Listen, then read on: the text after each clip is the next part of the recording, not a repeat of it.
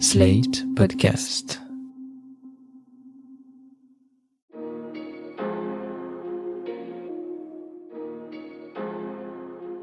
Bonjour et bienvenue dans le monde devant soi, le podcast d'actu international de slate.fr. Je suis Christophe Caron et je suis en compagnie de Jean-Marie Colombani, directeur de la publication de Slate. Salut Jean-Marie. Salut Christophe. Et d'Alain Frachon, éditorialiste au Monde et spécialiste des questions internationales. Salut Alain. Bonjour Christophe.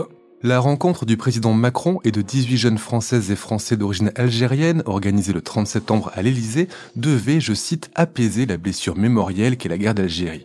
Mais au lieu de penser la plaie, il semble que cela l'ait plutôt ravivé. En cause, cette charge du président français contre les autorités d'Alger, un système politico-militaire, dit-il, qu'il accuse de promouvoir une histoire officielle, je cite encore, de l'Algérie non pas basée sur des vérités, mais sur une haine de la France qui tire profit d'une rente mémorielle aux dépens de Paris. Algériennes ont été vives. Aussitôt cette déclaration, rendue publique par le journal Le Monde, Alger a rappelé son ambassadeur en France pour consultation. Ajoutons que cet épisode intervient dans un contexte tendu par la décision française de réduire le nombre de visas accordés aux ressortissants de plusieurs pays du Maghreb, dont l'Algérie. Le président surprend, car quand il était candidat, en février 2017, lors d'un déplacement à Alger, il avait qualifié la colonisation de crime contre l'humanité. C'est lui aussi qui a commandé à l'historien Benjamin Stora un rapport pour un état des lieux juste et précis, je cite, du chemin accompli en France sur la mémoire de la colonisation et de la guerre d'Algérie. Jean-Marie, ma première question sera la suivante. Comment expliquer cette maladresse d'Emmanuel Macron à quelques mois du 60e anniversaire de la libération de l'Algérie, qui est en 2022 Et comment l'expliquer? Et est-ce pour vous une maladresse? Alors, on peut poser la question de la maladresse à cause de tout ce qui précède et que vous avez rappelé. C'est-à-dire qu'il y avait de la part d'Emmanuel Macron non seulement sa déclaration sur les crimes contre l'humanité que constituait la colonisation, mais il y a eu toute une série de gestes d'apaisement en direction de l'Algérie, la reconnaissance de la responsabilité de la France dans l'assassinat d'un avocat très célèbre et membre du FLN, euh, la restitution à Alger des, crânes d'un certain nombre de, de, suppliciés, et puis le, ce rapport Storac dont, dont l'ambition était au fond d'essayer de faire converger les mémoires parce qu'il y a des mémoires différentes en Algérie et en France sur la guerre d'Algérie. Et donc euh, tout cela dans un contexte où, euh, en même temps que se déclenchait le, le grand mouvement populaire euh, d'aspiration à la démocratie en Algérie, le président de la République, Emmanuel Macron, avait plutôt soutenu le nouveau président algérien, donc au fond donné des gages à ce pouvoir qu'il qualifie aujourd'hui. Donc et tout d'un coup, on a l'impression qu'il change de pied. Alors, soit on est dans l'habituel euh, Macron, c'est-à-dire que il a probablement été déçu très déçu de l'absence de réaction positive à ses démarches, donc il n'a pas trouvé en face un changement d'attitude de la part du, pouvoir algérien qui a continué en effet à vivre dans la dénonciation. La légitimité du pouvoir algérien, de toute façon, c'est la victoire contre la France. Et donc ça leur sert un peu de, de viatique à chaque gouvernement à chaque difficulté, à chaque problème, il est vrai que le pouvoir algérien invoque la responsabilité euh, française. Donc il a sans doute été déçu de la persistance de cela et il manifeste sa déception. C'est une option. L'autre option, c'est peut-être qu'il a quelque chose de changement stratégique en vue, peut-être lié à la perspective de l'élection présidentielle même. Ou alors on est dans du Macron pur, c'est-à-dire que voilà, il, il change d'avis, donc il change de pied. Donc euh, moi, je ne sais pas quelle option euh, choisir entre ça. La déception est certaine, mais je ne sais pas si on peut fonder un retournement stratégique ou un retournement tactique, je ne sais pas, en fonction d'une déception. Mais est-ce qu'il a vraiment changé d'avis? Est-ce qu'on peut pas jouer la carte de l'apaisement comme il l'a fait avec Benjamin Stora, avec ce rapport Stora, avec les gestes qu'il a fait en direction d'Alger, et dire peut-être effectivement que du côté algérien, il n'y a pas la même démarche d'apaisement, Alain? Moi, j'aurais, c'est ça, une interprétation un tout petit peu différente de celle de Jean-Marie, en ce sens que les phrases qu'a eu Macron dans cette conversation avec des jeunes gens d'origine algérienne ou algériens, et notamment avec le petit-fils, parce qu'il n'y avait pas que des enfants de Harki, mais il y avait le petit-fils d'Ali Boumengel, l'avocat dont Macron a reconnu qu'il avait été tué après avoir été torturé par l'armée française. C'était un avocat pro-indépendantiste pendant la guerre, donc. Donc il y a en fait une population devant lui de gens qui sont liés à l'Algérie de manière très diverse. Et les phrases qu'il prononce à ce moment-là, vous l'avez dit, sauf celles sur la, le jugement porté sur euh, et sur la dureté du système, mais les phrases qu'il prononce sont directement tirées du rapport Stora. Stora dit dans son rapport que le Front de libération nationale, le pouvoir algérien, s'est enfermé dans une mémoire de détestation de la France, qu'il a construit un discours officiel autour de cette mémoire, autour du souvenir sans arrêt ranimé de la guerre et faisant porter à la France tous les malheurs euh, et toutes les difficultés que rencontre l'Algérie. Donc ça, tous ces passages-là de la conversation du président Macron avec les jeunes sont tirés du rapport Stora sur l'enfermement du pouvoir algérien dans une mémoire qui est une mémoire qui entretient la guerre et la détestation de la France. Et il dit, ils ont voulu construire ce pays exclusivement sur cette mémoire plus que sur une idée politique. Et lui, Stora, alors ça, ce n'est pas dans le rapport, mais je l'ai entendu l'autre jour, on était dans une même réunion. Lui, il pense qu'il y a une génération de dirigeants algériens qui ne sortiront pas de cette mémoire. C'est trop tard. Ils ne sortiront pas de cette mémoire et d'une certaine façon, on est confronté à ça. Donc il y a pas mal d'éléments du discours tenu par Macron devant les jeunes qui sont directement inspirés, sinon même quasiment mot pour mot, tirés du rapport Stora. Mais c'est précisément ce qu'on peut reprocher à Emmanuel Macron. C'est-à-dire ce qui peut être le langage d'un historien, le langage d'un scientifique, le langage d'un journaliste, n'est pas nécessairement le langage d'un dirigeant ou d'un chef d'État, surtout quand euh, on manie un matériau aussi délicat que la relation euh, avec l'Algérie. Alors ça n'est pas pour exonérer le pouvoir algérien, parce que ce que dit le rapport Stora sur le comportement de cette génération euh, au pouvoir, qui s'est succédé au pouvoir, est vrai. Je veux dire, la France sert à chaque fois. Et puis vous pouvez rapprocher rapprocher cela des difficultés actuelles de l'Algérie. Vous avez un grand mouvement populaire qui est une aspiration à la démocratie dans un contexte économique qui est dévasté, puisque si on regarde sur les cinq dernières années, le produit algérien a reculé de façon très très spectaculaire, aggravé en plus par la pandémie. Alors on dirait ça va peut-être se corriger avec la hausse des prix des hydrocarbures, car c'est la principale ressource de l'Algérie. Mais en attendant, c'est quand même une situation économique difficile dans un contexte aussi, dans un pays où vous avez un million de jeunes supplémentaires par an. Donc euh, la recherche du bouc émissaire, c'est quand même un grand classique. Et c'est quand même un grand classique des pouvoirs autoritaires, où, qu'ils soient sur la planète. Mais on peut se dire aussi que ben, Emmanuel Macron n'a pas à parler comme un chercheur ou comme un universitaire ou comme l'intellectuel qu'il veut continuer d'être. Voilà, il est chef d'État et c'est plus compliqué qu'il ne le semble l'admettre en tout cas. À propos du système politique algérien, donc Macron dit que c'est un système politico-militaire. En même temps, il explique qu'il a de bonnes relations avec Tebboune, l'actuel président. Est-ce que cet actuel président est dans la veine de ses prédécesseurs, Alain Jean-Marie? Ça, je ne sais pas, je ne, le connais pas. Moi, ce dont je peux témoigner, c'est que, à intervalles réguliers, le pouvoir algérien, illustrant la, thèse de Benjamin Stora, a pris pour cible, par exemple, l'enseignement du français. Et ça commence d'ailleurs avec le président Chadli, à l'époque de, de, François Mitterrand, qui euh, décrète une première vague d'arabisation de, aux dépens de l'enseignement du français, qui était euh, jusqu'alors très développé euh, en Algérie.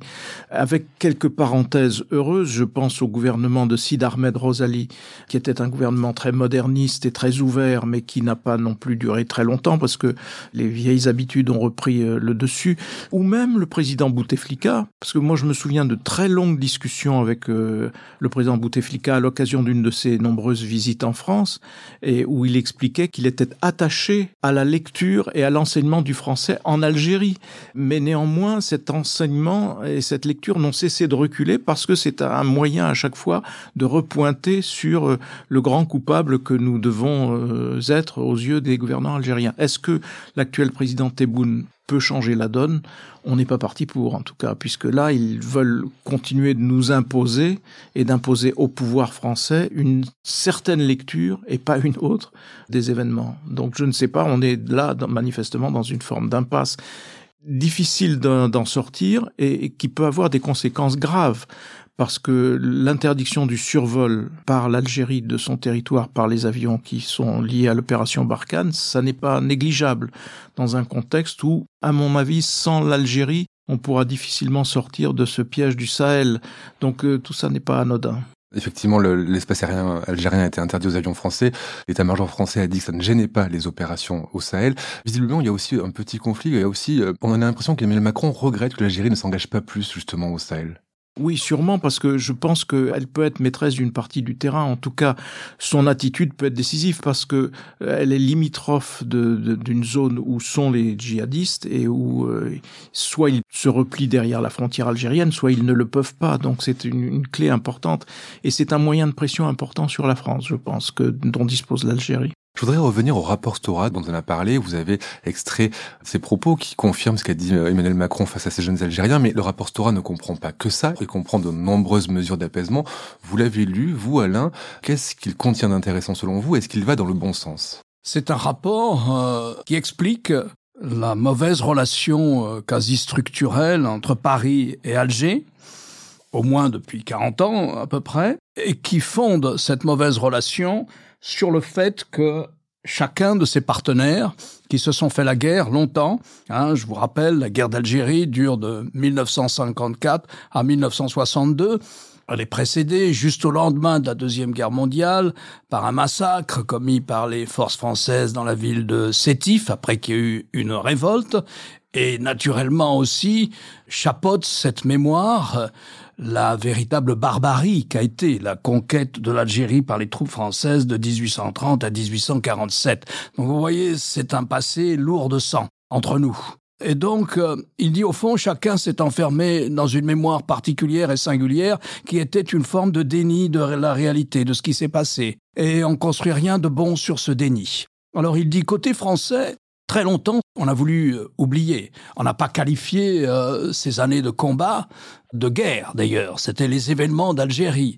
Très longtemps, nous n'avons pas voulu regarder cette réalité en face. Je crois qu'il y a eu un film célèbre, d'ailleurs, La bataille d'Alger, interdit à la télévision française dans le milieu ou vers la fin des années 1960 encore. Et il a fallu très longtemps pour que les Français regardent en face sur ce qu'avait été non seulement la colonisation, mais aussi la guerre d'indépendance. La guerre d'indépendance est ce cortège de, de malheurs et de misère et de violence qu'ont été cette année de guerre-là.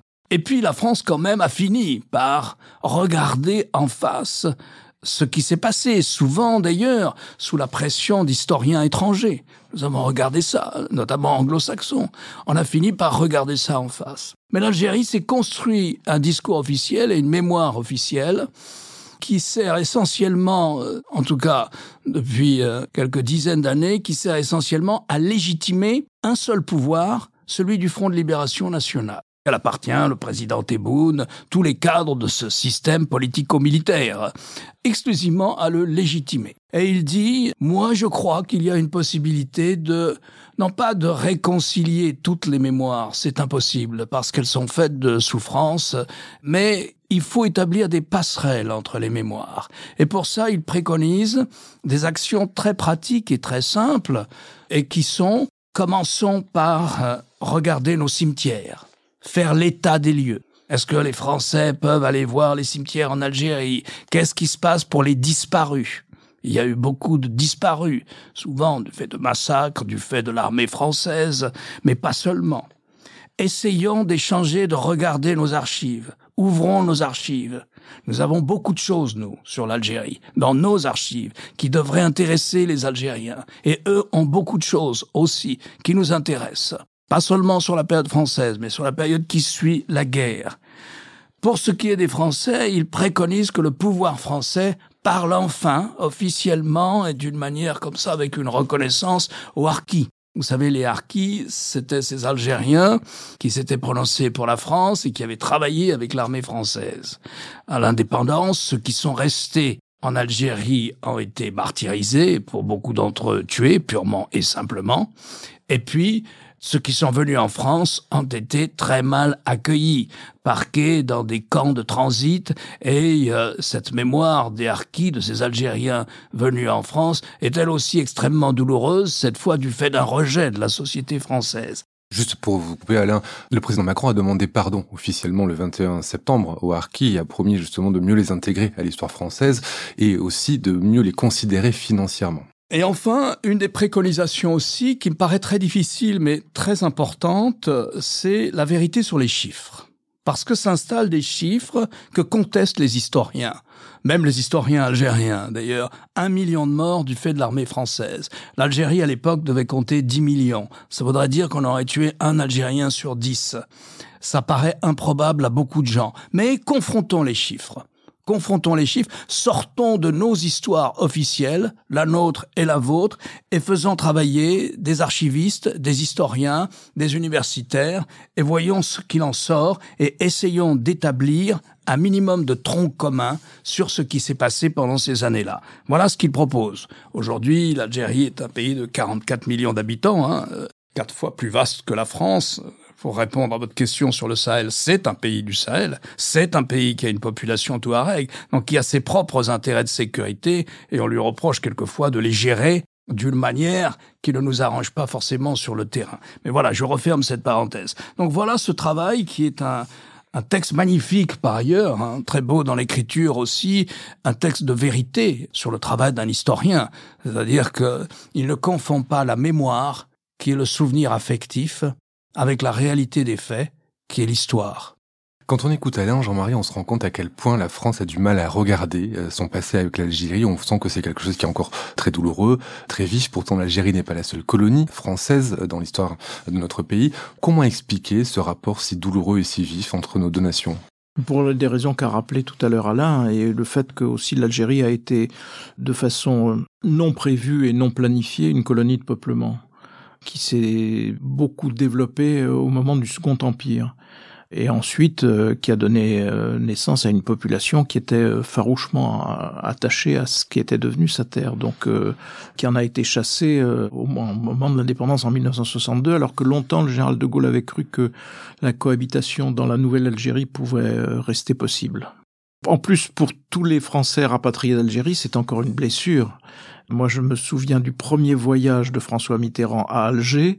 Il était accompagné de Roger Hanin, qui était une famille de, pieds noirs, pro-indépendance mais il y avait une émotion qui submergeait tout le monde quand Roger Hanin est retourné sur les lieux de son enfance, de là où il avait habité, ainsi de suite. La visite du cimetière dont a parlé tout à l'heure Alain, qui était un cimetière à l'abandon, était aussi un moment très émouvant, ainsi de suite. Donc il y a mille et une, mille et une relations. Et cette histoire d'ailleurs ne, ne nous a pas quittés, parce que si vous prenez aujourd'hui le phénomène Zemmour, Zemmour, c'est un pur produit de ces années algériennes. Éric Zemmour, qui est un, lui aussi un rapatrié d'Algérie, a dit sa vérité, c'est-à-dire que sa démarche est fondamentalement une démarche de, revanche et de vengeance vis-à-vis des musulmans et des musulmans algériens. Le journal Il Corriere, je pense, lui pose la question, lui et lui dit mais enfin vous voulez euh, expulser de France euh, les immigrés, les immigrés musulmans, mais vous n'y songez pas un instant, c'est impossible. Et il répond du tac au tac mais c'est parfaitement possible puisque nous-mêmes nous avons été expulsés d'Algérie et nous étions un million et demi. Donc vous voyez ça intervient encore dans la vie politique française et quand vous regardez les zones de développement du FN, du FN première manière, c'est-à-dire du FN issu de la revendication de l'Algérie française, des traces laissées par l'OAS, et tous ces cadres de l'OAS qui ont nourri au fond les premiers éléments du Front National version Jean-Marie Le Pen, vous trouvez, que ce soit à Perpignan, dans le Gard, dans l'Hérault, des places fortes où sont beaucoup de rapatriés d'Algérie qui ont constitué les premiers noyaux, noyaux durs du vote, euh, du vote FN. Et aujourd'hui, ce vote se développe aussi dans des zones où les sentiments anti-musulmans, mais anti-musulmans lesquels? Anti-musulmans arabes d'Algérie, se sont évidemment euh, très présents. Regardez par exemple la sensibilité aussi d'une large fraction de l'opinion quand dans un stade de football, des jeunes franco-algériens déploient le drapeau algérien. Ça donne des boutons à beaucoup de gens et ça ravive ce genre de plaie. Donc on, on est encore dans les conséquences au fond de ces événements. Pour avoir un récit euh, autre que celui de Zemmour sur la vie de, de, Pied Noir et de France en Algérie, je vous conseille notre podcast qui s'appelle 5262. C'est le récit de l'enfance d'un jeune Pied Noir en Algérie qui le raconte à sa fille. On vous mettra le, lien dans la description de, de, ce podcast. Sur les conséquences de cette brouille diplomatique, cette crise diplomatique, Alain, quelles peuvent-elles être et comment ça peut se résoudre selon vous? Alors en général, on se rabiboche. En général, ça ne dure pas très longtemps. Là, comme le disait Jean-Marie, il y a un problème logistique euh, pour l'armée française, euh, puisque l'Algérie est une puissance du Sahel, je le disais tout à l'heure, et que les avions qui ravitaille et assure en partie la logistique de l'opération Barkhane. Au Mali, oui, au Niger, euh, sont les avions qui survolent l'Algérie. Donc il y a ça. En général, on finit toujours par se rabibocher, parce que c'est une histoire compliquée, parce qu'il n'y a pas que des liens de souffrance qui nous lient. Parce que le million de jeunes Algériens qui arrivent sur le marché du travail ou en âge d'arriver sur le marché du travail, ils écoutent la radio et la télévision française et américaine aussi d'ailleurs. Mais enfin, ils savent ce que c'est que l'Europe et ils savent ce que c'est que la France et la musique populaire, la culture populaire a marié tout ça le rail, le rap, euh, tout ça, tout ça s'est marié, s'est fondu dans une culture populaire des jeunes, notamment au travers de la musique et du foot. Donc, euh, on n'a pas vraiment le choix. Il y a 44 millions d'habitants juste de l'autre côté du lac au sud, c'est rien. Et il y a une forte immigration française maintenant, d'origine algérienne, et tous les étés on y retourne. Il y a d'autres liens que les liens de la souffrance. Il y a des liens d'affaires, mais il y a aussi des liens affectifs entre Algériens et Français et Français et Algériens. Il n'y a pas qu'un souvenir conflictuel. Et donc on finit toujours par se rabibocher. Les sociétés civiles peuvent être parfois plus rapides que les milieux officiels. Alors il y a aussi euh, un aspect qu'il ne faut pas négliger, qui est un aspect géopolitique, géostratégique, puisqu'on est dans un contexte aujourd'hui où euh, la Russie et la Turquie, notamment, liguent un peu leurs efforts pour faire reculer la France de ces régions. Vous avez des implantations russes en Centrafrique, vous les avez maintenant au Mali, vous les avez en Libye, et euh, on peut penser que un des moyens de protestation ou de rétorsion du pouvoir algérien vis-à-vis de la France sera au fond de conjuguer ses efforts avec la Russie et la Turquie et quelques autres pour essayer de faire reculer la France en s'appuyant sur des sentiments anti-français qui sont déjà présents en Afrique subsaharienne, mais qui aussi peuvent être ravivés euh, à la moindre occasion euh, par le pouvoir algérien. Et là, l'histoire que vous avez évoquée tout à l'heure de de refuser de faire remonter le nationalisme algérien au fond à l'ère précoloniale, ça a mécontenté pas seulement le pouvoir, mais ça a mécontenté aussi des cercles en Algérie qui sont des cercles pro-démocratie et, pro-réforme en Algérie. Donc euh, voilà, ça n'était pas nécessairement heureux de se lancer dans cette théorie-là. Juste pour conclure, lors de son quinquennat, euh, Nicolas Sarkozy avait été l'infatigable promoteur de l'Union pour la Méditerranée qui associait l'Europe et le Maghreb. J'ai l'impression que cette idée a été lancée, il y a quelque chose qui ont été mis en place. Finalement, ça vivote sans que c'est un impact particulier sur les relations entre nos deux continents. Est-ce que c'était une bonne idée? Est-ce que c'est quelque chose qu'il faudrait reprendre? Alors c'était une grande idée du président Sarkozy, mais telle qu'elle avait été présentée, elle était presque pas en opposition, mais presque en rivalité avec euh, certains aspects de ce que pourrait faire l'Union européenne et ça avait été assez largement lancé dans le dos des Allemands, ce qui n'était pas une bonne manière de Nicolas Sarkozy vis-à-vis de la chancelière Merkel. Et c'est une idée qui a assez vite tourné court. Par exemple, entre la France et la Turquie, euh, ce sont les raisons de crispation se sont multipliées. D'ailleurs, c'est un des aspects de la vexation d'Emmanuel Macron parce que ce qu'il reproche aux Algériens, qui ont été quand même dominés par l'Empire ottoman, disons de l'an 1520 jusqu'aux années 1830, c'est de ne pas en faire plus d'histoire que cela, alors que les années de la présence française sont systématiquement stigmatisées. Ça fait partie, euh, au fond, du, j'allais dire, du contentieux mémoriel. Mais voilà, donc euh, je ne sais pas ce qu'en pense Alain, mais ça avait démarré sur l'idée que on pouvait, à travers des grands projets de développement, faire avancer les liens entre les deux rives de la Méditerranée, et puis finalement, c'est une idée mornée, j'ai l'impression. C'est une idée mornée, sauf euh, dans le domaine de l'aide économique et financière. C'est une idée mornée sur le plan des échanges, sur le plan académique, sur le plan politique, disons-le. Sur le plan politique, l'Union européenne est incapable de traduire les budgets qu'elle consacre euh, à l'Algérie. Les accords de libre-échange que nous avons avec nombre de pays du sud de la Méditerranée, les accords d'union douanière, euh, par exemple, plus des crédits, et euh, donc la masse de crédits que l'Union européenne, dans l'ensemble de son aide au développement, consacre au pourtour méditerranéen, de l'Union, laquelle a aussi sa grande façade méditerranéenne, en fait est importante.